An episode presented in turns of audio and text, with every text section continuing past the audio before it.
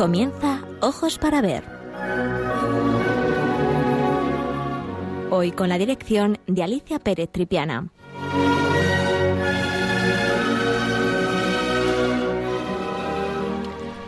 Buenos días, queridos amigos de Radio María.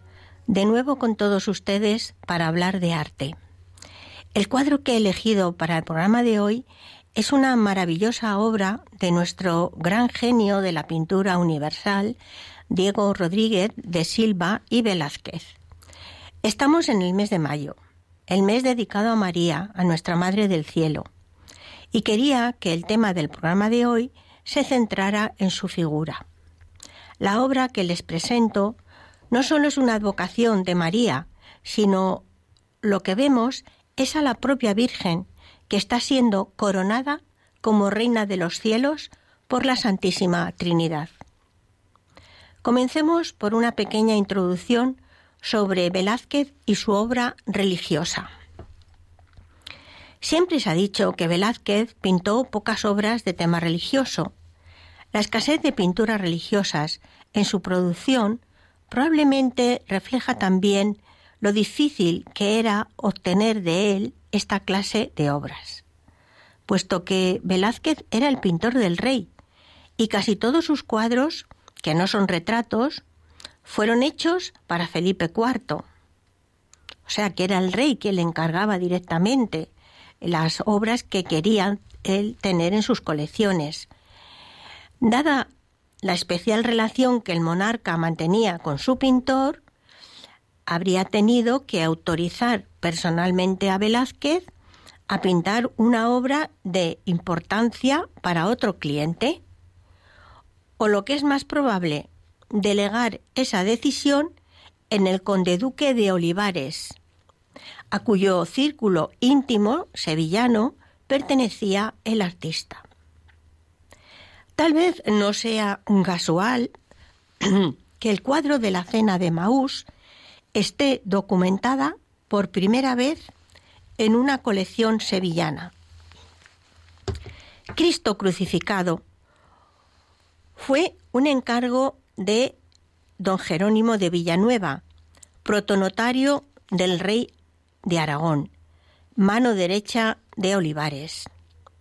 El cuadro de la tentación de San Antonio se la pidió al artista el dominico Fray Antonio de Sotomayor, confesor de los reyes, pero significativamente también aliado muy estrecho del conde duque de Olivares. La obra de San Antonio Abad y San Pablo se pintó para el complejo del Buen Retiro, de cuya construcción y decoración Olivares fue responsable directo. También el cardenal Gaspar de Borgia tenía estrechos lazos con el conde duque, que impulsó su carrera diplomática y política.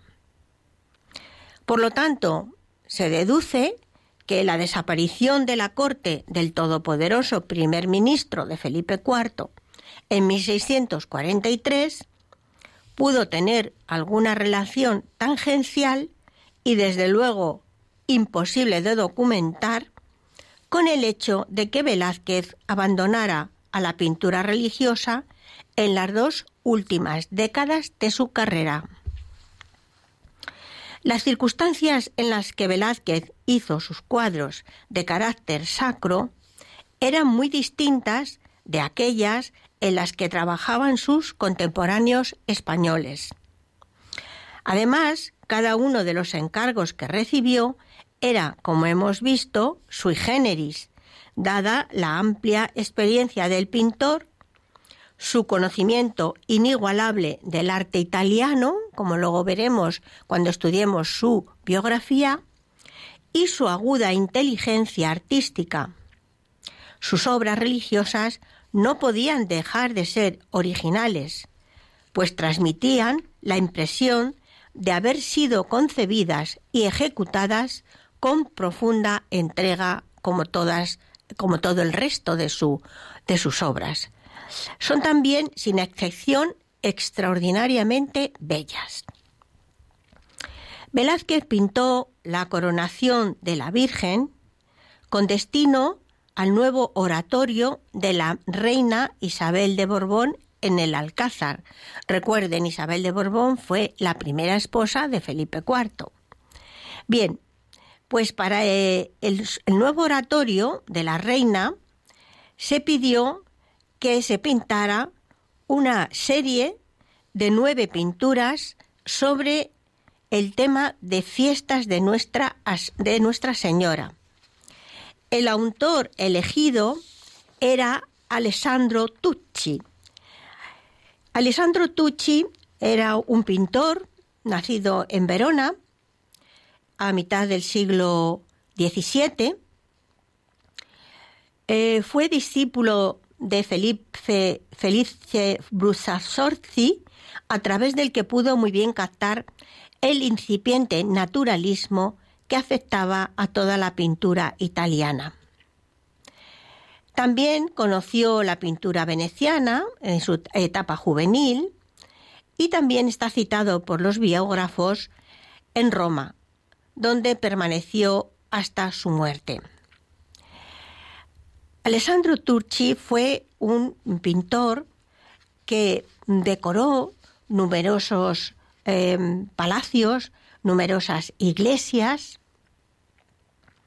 Muchas obras han llegado hasta nosotros y atestiguan su relación profunda con esa cultura romana de la primera mitad del siglo XVII desde la interpretación decorativista de la iluminación a las composiciones ordenadas de gran belleza formal, delimitadas y claras, en las que Turchi introduce, sin embargo, detalles de intenso realismo. Entre los lienzos más importantes se puede citar la huida a Egipto, hoy también en el Museo del Prado, la resurrección de Lázaro en la Galería Borghese de Roma o la, Gloria de San Agustín de la iglesia de San Lorenzo en Verona. Bien, pues se le había encargado a este pintor que hiciera esas nueve pinturas, esa serie para el oratorio de Isabel de Borbón, y eh, fueron enviadas desde Roma en 1635. El encargo tal vez lo hubiera hecho el cardenal Gaspar de Borja. Lo cierto es que parece ser que una de las pinturas de, esta, de estos temas de fiestas de Nuestra Señora, de Alessandro, se perdió. Y tal vez ese fuera el motivo por el que se le encargara a Velázquez esta obra obra que es la última pintura religiosa que pinta Velázquez. Este oratorio estaba situado en la primera planta del Alcázar, en la parte de la Galería del Cierzo, y se decoró también con pinturas murales de pintores extraordinarios de la época como Angelo Nardi y un retablo construido por Martín Ferrer sobre trazas de Juan, del gran arquitecto Juan Gómez de la Mora.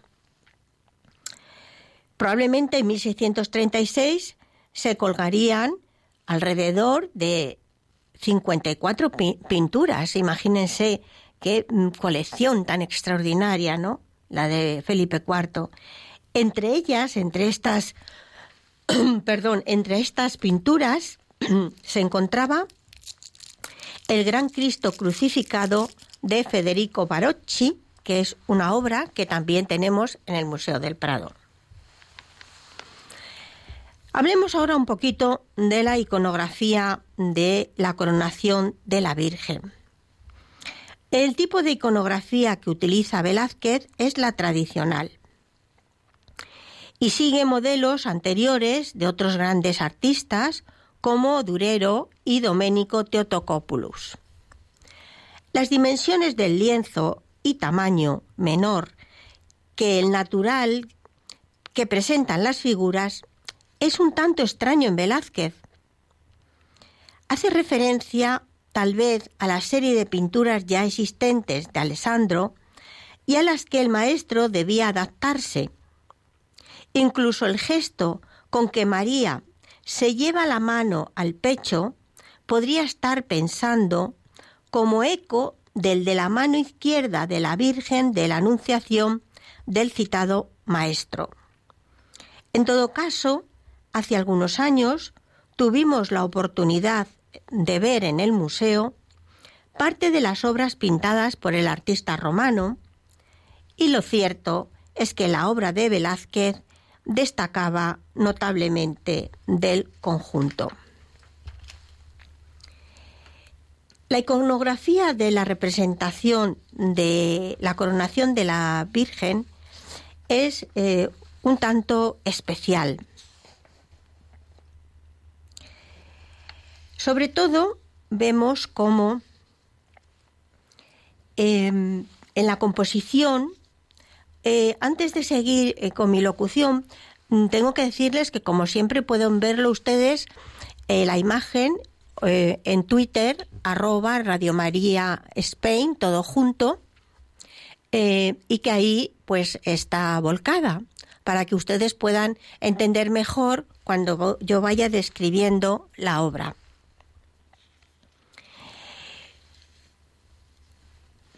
Tarde hablaremos más de esta iconografía un tanto especial de la coronación de la Virgen.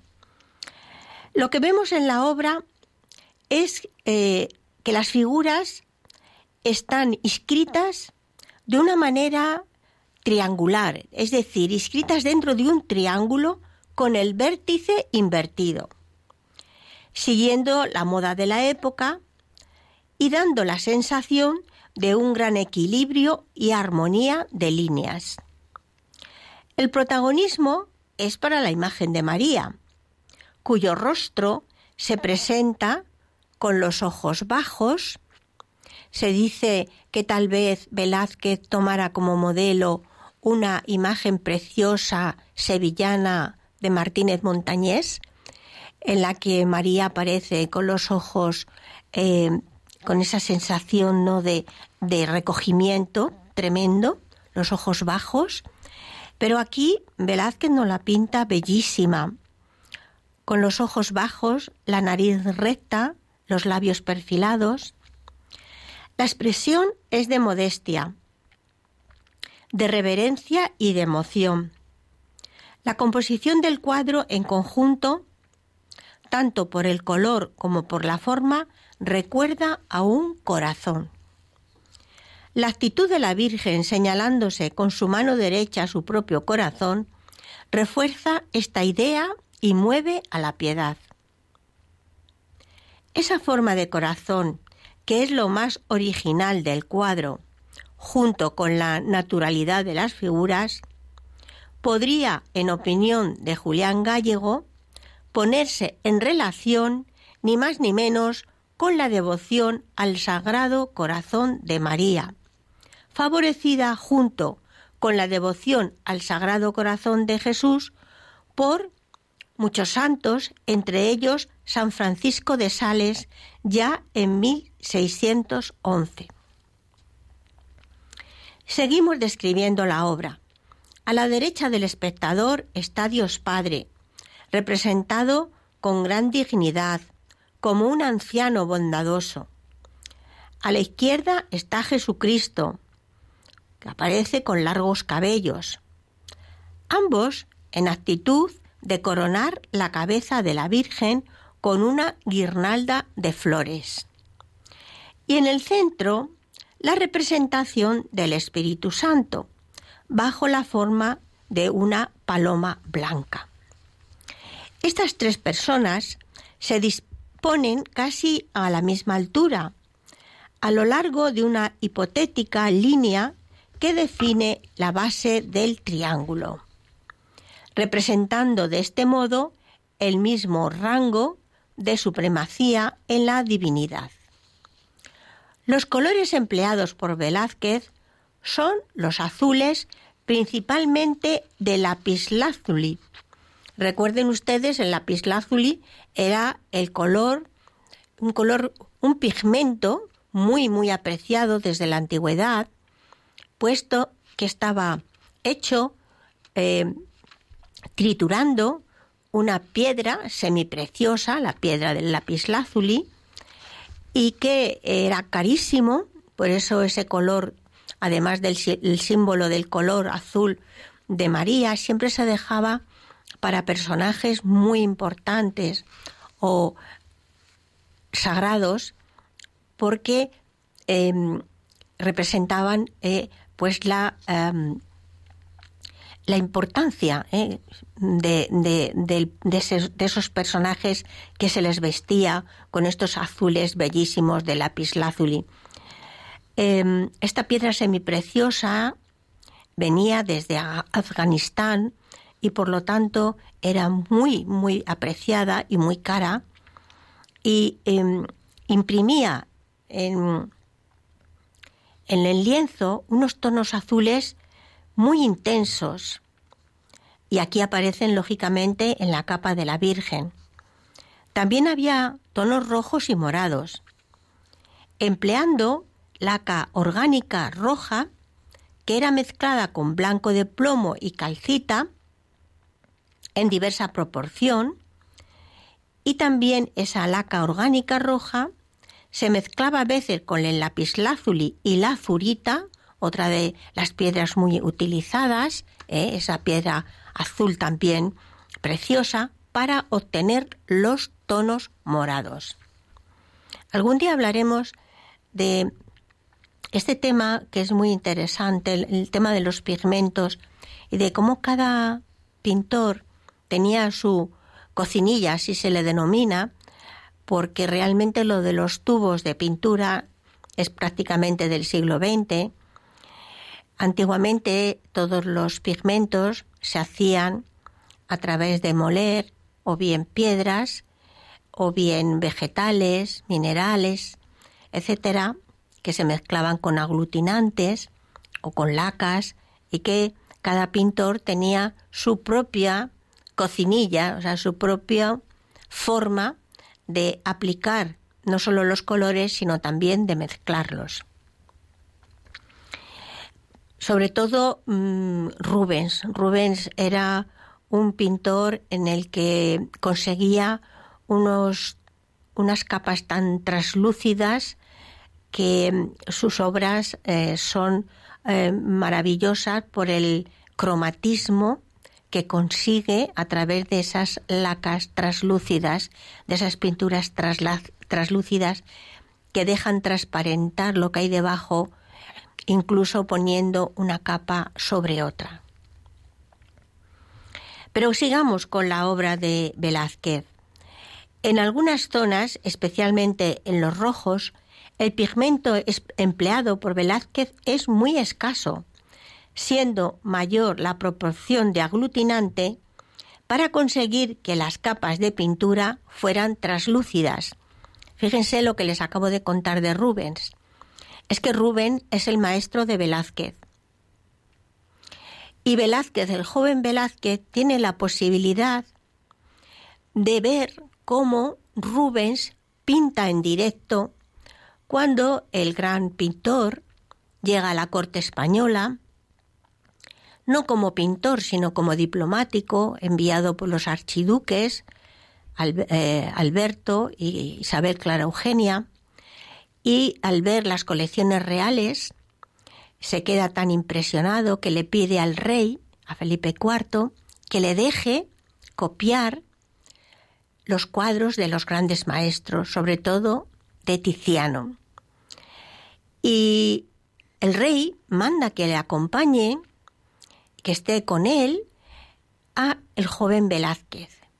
Con esto nos damos cuenta que ese joven Velázquez está viendo cómo el gran maestro de la pintura flamenca del siglo XVII, Pedro Pablo Rubens, está utilizando ese tipo de proporciones de aglutinantes para conseguir esas pinturas que fueran traslúcidas y que luego lo vamos a ver emplear a nuestro maestro en sus obras. También Velázquez hace algo muy especial, que es utilizar una escasa materia pictórica, Por ejemplo, en las nubes vemos que son pinceladas apenas sumarias, apenas contienen pintura, porque esas nubes se superponen a los mantos y a los cuerpos de los ángeles. Esto era algo, algo habitual en el pintor, porque él no respetaba el espacio asignado a cada figura, sino que creaba una relación muy fluida entre los cuerpos y su entorno. Los ángeles que sirven de base a la Virgen representan a cuatro tronos, tal vez dentro de la jerarquía angélica, sean esos tronos que sujetan la tribuna de la Virgen y a dos querubines que la rodean y la sirven. La calidad pictórica de estos querubines nada tienen que envidiar a los famosos pintados por nuestro querido Bartolomé Esteban Murillo y que le hicieron tan famoso en este tema de representación de los ángeles. Resumiendo, el virtuosismo y la variedad de las pinceladas utilizadas por Velázquez, la riqueza matérica y la vistosidad cromática en una paleta vibrante y luminosa hacen de esta obra un verdadero deleite para la mirada.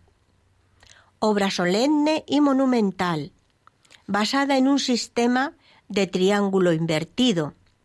Su perfil compositivo nos recuerda a la forma de un gran corazón. Los personajes, Dios Padre y Jesucristo, ante la presencia del Espíritu Santo, están representados en momentos, justamente momentos antes de depositar una corona de rosas, la flor consagrada a María, sobre su cabeza, proclamándola Reina de los cielos. El artista suspende las imágenes en el espacio y en el tiempo, creando iconos eternos e inmutables, bañados por la luz simbólica del Espíritu Santo, haciéndolos brillar en un ambiente empíreo, luminoso e irreal. La entonación general también ayuda, pues gira hacia el color carmesí en los mantos y hacia el morado en las túnicas de Dios Padre y el Hijo. Estos colores y tonos poseen un gran valor simbólico, haciendo clara alusión al tema tratado, que es el corazón. Bien, vamos a hacer una pequeña pausa musical y enseguida volvemos con todos ustedes.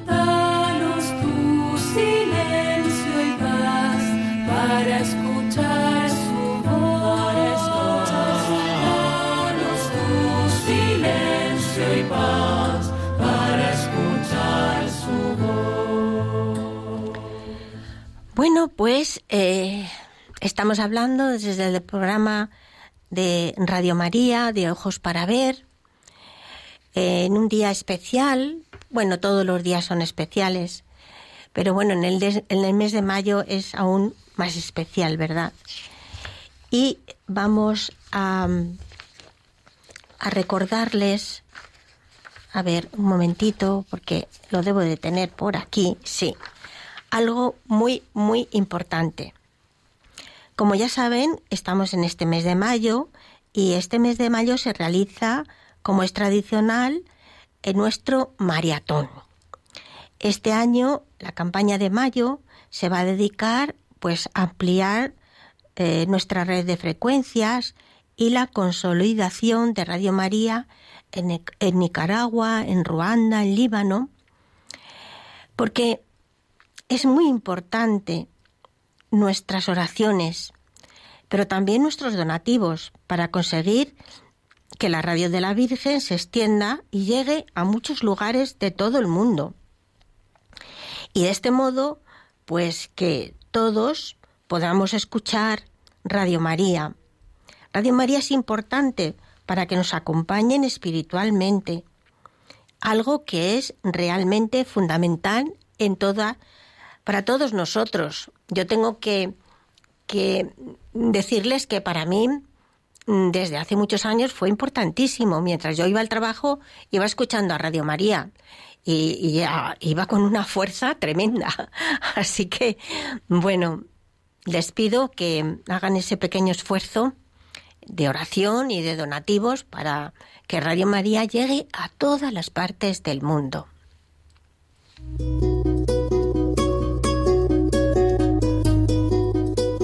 La campaña de mayo es uno de los momentos más hermosos en Radio María, porque vemos cómo la Virgen suscita la participación gozosa de muchas personas, su gratitud por los dones recibidos de esta radio evangelizadora y el deseo de ayudar a su difusión. Al final de este mes celebramos la visitación de la Virgen, en la que ella fue con prisa a llevar a Jesús a Isabel. También ahora la Virgen tiene prisa por llevar a todas partes la buena noticia del Salvador a través de las ondas y nos pide que la ayudemos. Así lo ha hecho estos años mucha gente buena que ha contribuido con su oración, voluntariado y donativos a que Radio María se siga extendiendo. ¿Y tú? ¿Eres ya parte activa de este proyecto? Puedes colaborar sin moverte de casa con una simple llamada al 91 822 8010 o a través de nuestra página web www.radiomaria.es, donde verás los números de cuenta a donde podrás realizar una transferencia bancaria o a través de pasarela de pago con tarjeta. Además, tenemos disponible el método de pago Bizum. Y si quieres que tu donativo desgrabe, no olvides indicar tus datos personales, incluido tu NIF.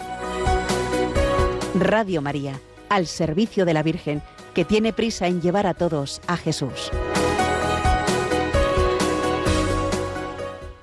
Bueno, pues de nuevo con todos ustedes, en el programa Ojos para Ver, estamos hablando de una obra preciosa que está en el Museo del Prado, que es de uno de los más grandes pintores de la historia universal, Velázquez. El título es La coronación de María. Acabamos de describir la obra y nos falta rematar esa descripción con la iconografía, es decir, con lo que vemos, con lo que representa. Y parece ser que la representación de la coronación de la Virgen, tal como aparece en esta obra, es una creación del arte francés del siglo XII y tal vez, más precisamente, una creación de Lavar Suger con la conjetura como lo conjetura Emil Malel, el gran historiador. Sea como fuere, este es un motivo propio del arte de Occidente, que no debe nada a los modelos bizantinos. Se trata de un caso excepcional, porque ya saben ustedes que casi toda la iconografía eh, eh, de Occidente viene de Oriente, pero en este caso parece que no, y que por ello merece señalarse. Y sin ninguna duda fue en la escultura francesa de la Edad Media, en los tímpanos de la Catedral de Senlis y de Notre Dame de París, donde alcanzó su pleno desarrollo. La Asunción de María y la coronación con frecuencia están superpuestas y hasta fundidas en el mismo retablo o en la misma tela. Los dos temas están estrechamente conectados. En un grabado de Durero se, se funden en uno solo, se unen en uno solo. Es una iconografía después muy, muy repetida por otros artistas, entre ellos por el propio Velázquez. Eh, en el arte religioso de la contrarreforma, eh, toda esa representación, toda esa iconografía sobre la coronación de María, eh, es, mm, se hace como una especie de revisión, pero se entiende que es el triunfo final de María, eh, de esa, esa serie de representaciones que habían empezado a fundirse en la Edad Media, pero en estos momentos de la contrarreforma es cuando alcanza su máximo apogeo. Eh, en ese camino, en esa evolución, eh, hemos visto cómo en ocasiones es solamente Cristo quien corona a María, como se ve en la iglesia de San Nicolás de Tolentino en Roma o en la Chiesa Nueva. Eh, en otras vemos a la Trinidad entera, la Santísima Trinidad entera, como en el fresco de Forli. La corona a menudo está hecha de doce estrellas, de las que habla el Apocalipsis. Es por ello por lo que el padre Bienet invita a los cristianos a renovar todos los días esta coronación de la Virgen, recitando en su honor doce Ave Marías, símbolo de las doce estrellas.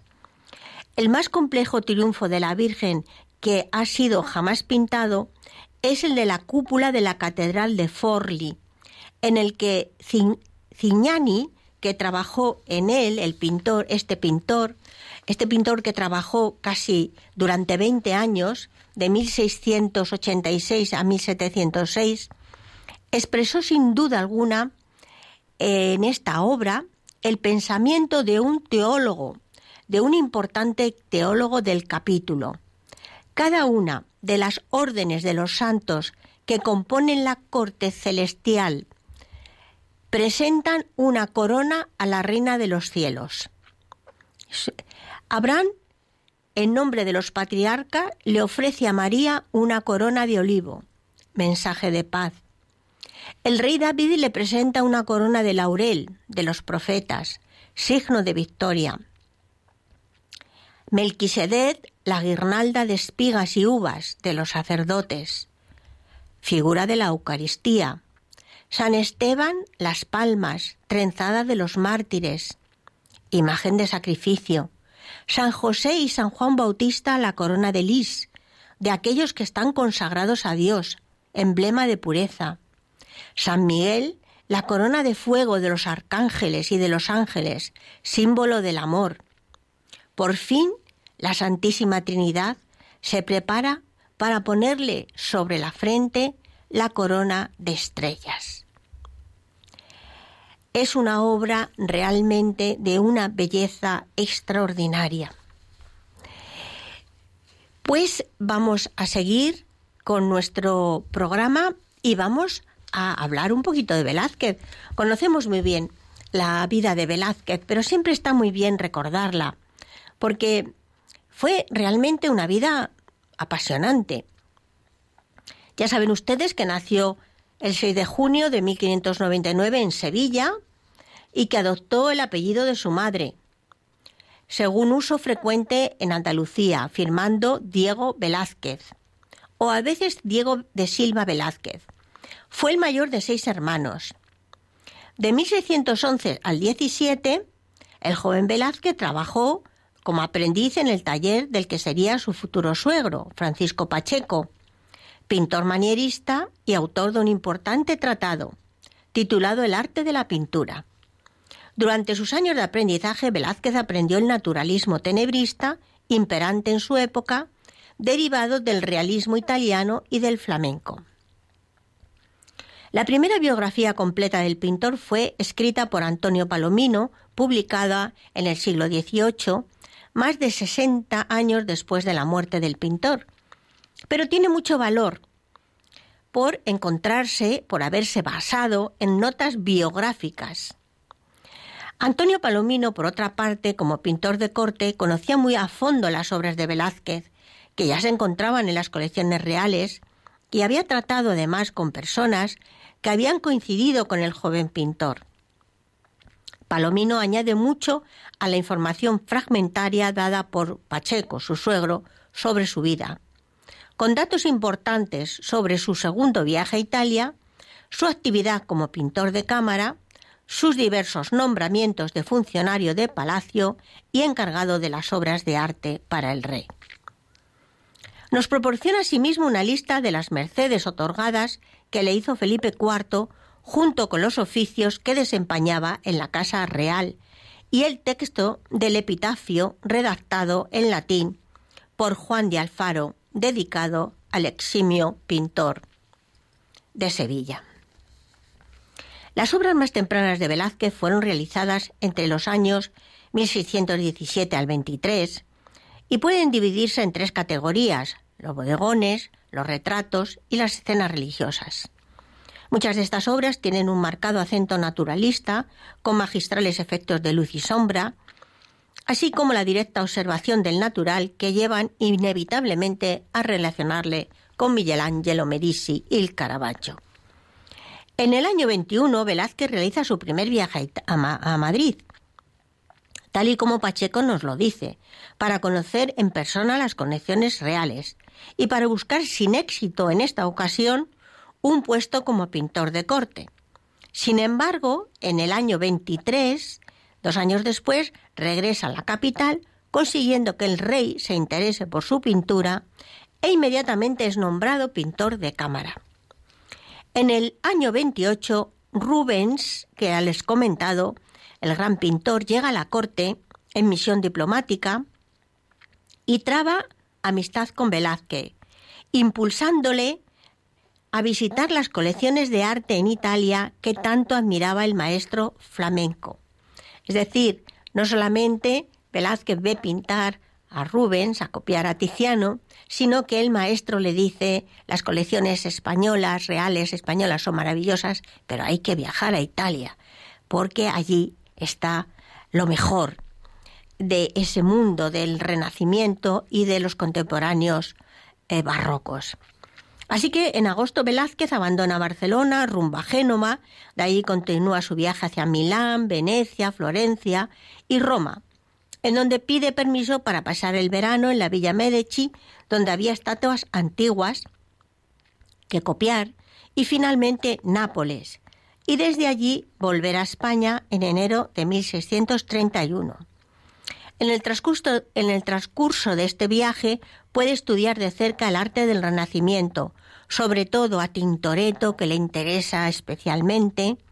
Lo estudia en Venecia, a Miguel Ángel y al Rafael en el Vaticano, y a pintores contemporáneos, en especial a Liguerchino. De vuelta a España reanuda sus encargos como retratista de corte, llevando a cabo el programa decorativo de Salón de Reinos en el nuevo Palacio del Retiro, y el pabellón de caza de la Torre de la Parada en los Montes del Prado. En los Montes del Pardo. Pronto adornaban suntuosamente el Salón de Reinos sus cinco retratos ecuestres, la rendición de Breda y el cuadro de altar destinado para una de las ermitas de los jardines, el de San Antonio Abad y San Pablo. Para la Torre de la Parada, Velázquez pintó el cuadro del rey, de su hermano el infante don Fernando, de su primogénito Baltasar Carlo, vestido de cazadores, con bellos fondos de paisajes. Pintó también para el pabellón de caza varios cuadros sobre enanos y bufones de la corte, de los cuales sobresalían cuatro figuras sentadas que por su matizada caracterización y la diversidad de sus posturas hace de estos cuadros algo realmente especial. Los humaniza, los hace cercanos. son realmente impresionantes cómo puede captar a estos personajes tan especiales. También pinta a Esopo y a Menipo y al dios Marte, temas apropiados para el lugar y no ajenos a las pinturas mitológicas por, los que el rey eh, es tan aficionado, sobre todo eh, los cuadros que, eh, que ha mandado, que ha encargado a Rubén y a su escuela de Amberes.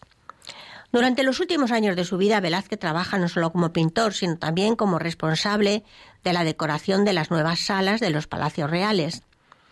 En el 49 regresa de Nueva Italia. En esa ocasión parece adquirir obras de artes para la colección de Rey. En este segundo viaje tuvo algunas consecuencias importantes para la vida personal, lo mismo que para su carrera profesional. En Roma parece que tuvo un hijo natural llamado Antonio y también dio la libertad a su esclavo de muchos años, Juan de Pareja, del que tiene un cuadro realmente maravilloso. Fue elegido académico de San Lucas, socio de la Congregación de los Virtuosos, pintó el famosísimo retrato del Papa Inocencio X y probablemente la famosa obra de la Venus del Espejo, por lo que la impresión de formas y texturas creadas con luz y color mediante pinceladas sueltas recuerdan la deuda de Velázquez a Tiziano y anuncian el estilo avanzado y personal de la última época. De vuelta a Madrid, en 1656 fue nombrado aposentador mayor. A pesar del encargo que le demanda mucho tiempo y trabajo, pues no deja de pintar numerosas obras de tema mitológico, retratos de la nueva familia del rey, la reina Mariana de Austria, la infanta Margarita, creando obras con pinceladas sueltas, sin definir los detalles en la forma y elementos decorativos de gran belleza. En los últimos años de su vida, pese a su conocida flema, su tranquilidad, ocupaciones, Velázquez añadió dos magistrales lienzos a su obra de índole nueva y difíciles de clasificar. Las hilanderas o la fábula de Aracne y el más famoso de todos, las meninas o la familia de Felipe IV. En ellos vemos cómo su lenguaje plástico ha ido transformándose desde el naturalismo de los primeros años hacia una visión fugaz del personaje o la escena creados a partir de pinceladas de toques audaces, que aparecen incoherentes de cerca, aunque muy justos y exactos a la distancia adecuada. Esto es algo que siempre me gusta decirle a los visitantes que van a ver las meninas, que no es tan bueno acercarse tan cerca, bueno si se quiere ver algún detalle. Las meninas necesitan una distancia suficiente para captar toda la belleza de la profundidad, de la luz, del color, de todas esas características que le hacen tan importante y es considerada como una de las grandes obras maestras del arte mundial. Su último acto público fue el de acompañar a la corte a la frontera francesa y decorar con tapices el pabellón español en la isla de los Faisanes para el matrimonio de la infanta María Teresa con Luis XIV. Pocos días después cayó enfermo y murió el 6 de agosto de 1660. Su cuerpo fue amortajado con el uniforme de la Orden de Santiago que le había sido otorgado el año anterior por el rey. Algún día hablaremos de la Orden de Santiago y de la ilusión tremenda que tenía mm, Velázquez por conseguir ser nombrado caballero de la Orden de Santiago. Dejamos otros pequeños minutos y enseguida volvemos con una breve historia de la devoción al Inmaculado Corazón de María. Sobre todo María, cuando nos hablan los hombres,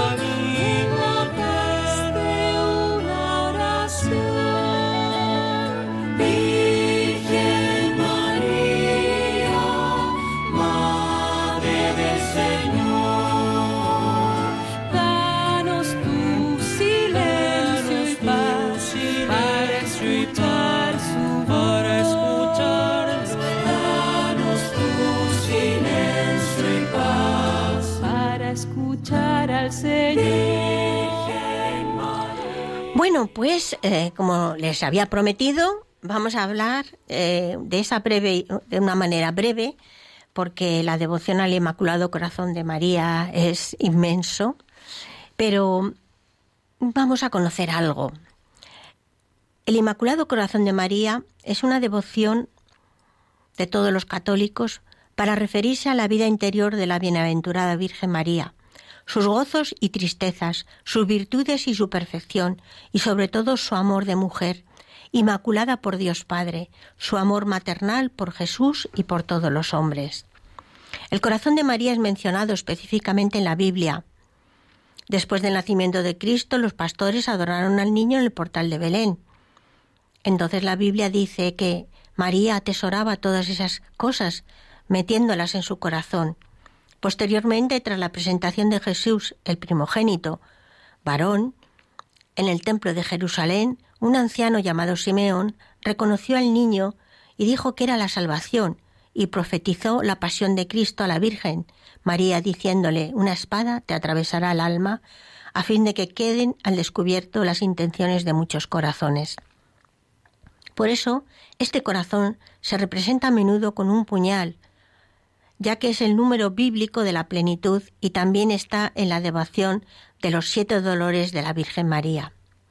El Inmaculado Corazón también se representa a veces con una corona de rosas, como hemos visto en el cuadro de Velázquez. Cuando encontraron a Jesús en el templo de Jerusalén entre los doctores de la ley de la Biblia, de la ley, la Biblia dice, su madre atesoraba todas estas cosas en, en su corazón, de forma similar al capítulo de Lu al versículo de Lucas. Esta devoción es mencionada ya en el siglo III por San Gregorio Taumaturgo, padre de la Iglesia, en el siglo V, por Teodoro de Ancira y por el teólogo Benedicto Ruperto de Deus en el siglo XII. En el siglo XVII, el sacerdote francés San Juan Eudes escribió las primeras obras sobre el corazón de María. A mediados del siglo XVII fundó la Congregación de Jesús y María para religiosos, la Orden de Nuestra Señora de la Caridad del Refugio para religiosas y la Sociedad del Corazón de María, admirable para los seglares.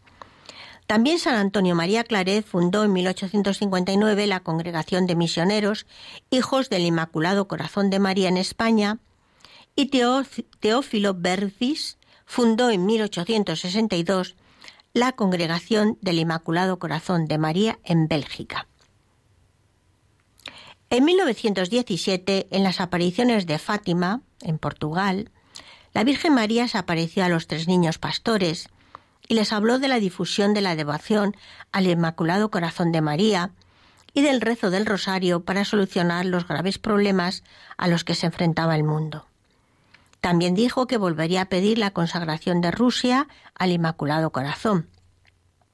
En 1929, la Virgen volvió a aparecerse a Lucía dos Santos, una de las tres videntes de Fátima, en Tuic, en España, y le dijo que había llegado el momento de que el Papa realizase la congregación en unión con todos los obispos del mundo. También la beata Alejandrina de Balazar, una mística portuguesa, tuvo una serie de revelaciones privadas de Cristo, por las cuales pidió la consagración del mundo al Inmaculado Corazón de María entre 1936 a 1941. El venerable Pío XII realizó la consagración con un mensaje de radio transmitido a Fátima el 31 de octubre de 1942 lo cual fue renovado el 8 de diciembre de ese mismo año en la Basílica de San Pedro de Roma. Pío XII consagró a los pueblos de Rusia al Inmaculado Corazón en 1952 en una carta apostólica. Tras el atentado contra San Juan Pablo II, que aparentemente estaba profetizado por las apariciones de Fátima, el Papa volvió a consagrar al mundo al Inmaculado Corazón de María el 25 de marzo de 1984, en un acto al que estuvieron convocados todos los obispos del mundo.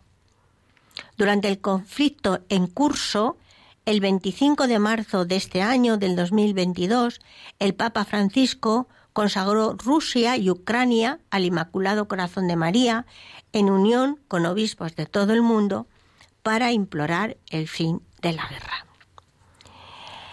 En el misal romano leemos, la dignidad real de María Virgen pertenece al misterio de la plena glorificación y perfecta configuración con su Hijo.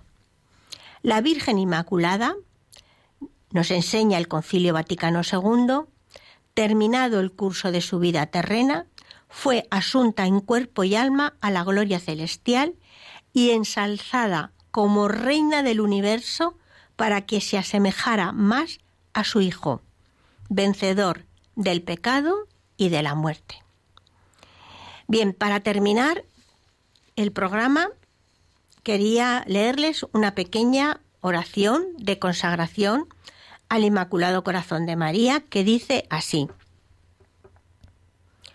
Oh Virgen María, oh Madre mía, yo me ofrezco enteramente a tu Inmaculado Corazón y te consagro mi cuerpo, mi alma, mi pensamiento y mis acciones. Quiero ser como tú quieras que sea, hacer lo que quieres que haga. No temo, pues siempre estás conmigo. Ayúdame a amar a tu Hijo Jesús con todo mi corazón y sobre todas las cosas, por mi mano en la tuya, para que esté, para que yo esté siempre contigo. Amén. Bueno, queridos amigos de Radio María, espero que les haya gustado el programa de hoy. El próximo el martes tendremos un programa, María Ángeles y yo, que le vamos a hablar de la nueva, eh, de una nueva, una de las nuevas exposiciones del Museo del Prado sobre un pintor del siglo XIX, Francisco Pradilla, y espero que también le sea, sea de su interés. Un abrazo muy fuerte y hasta pronto.